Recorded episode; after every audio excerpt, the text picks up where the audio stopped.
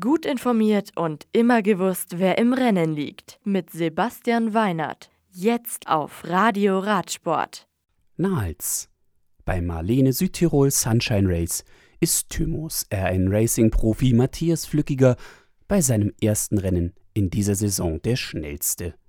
Der Schweizer Mountainbike-Profi setzt sich beim dritten Lauf zur Internationale dell'Italia Series gegen Scots Rum-Profi Nino Schurter und Maxima Rott von Santa Cruz FSA durch.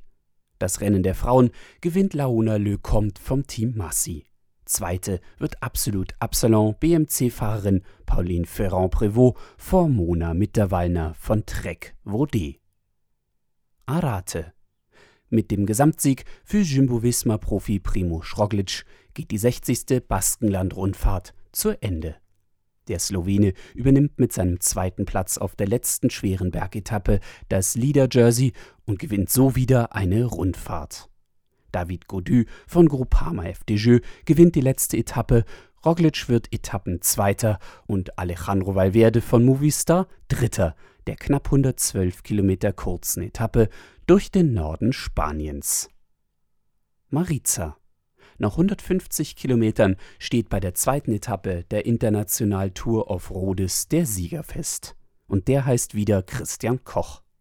Mit diesem zweiten Etappensieg übernimmt der Lotto-Kernhaus-Profi auch die Führung in der Gesamtwertung. Etappenzweiter ist Frederik Dversnes vom Team Coop.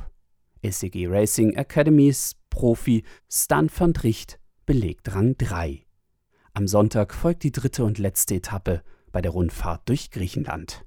Das Teilstück ist bergig und noch einmal 153,5 Kilometer lang.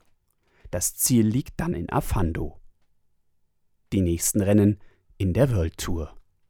In der Türkei starten die Profis erst am Montag in die 56.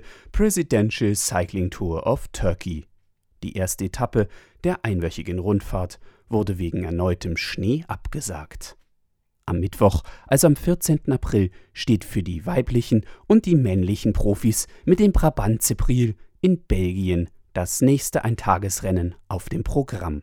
Und auch am Mittwoch startet mit der Volta a la Comunidad Valenciana in Spanien die nächste Rundfahrt.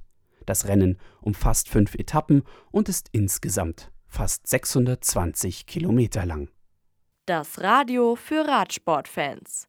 Im Web auf radioradsport.de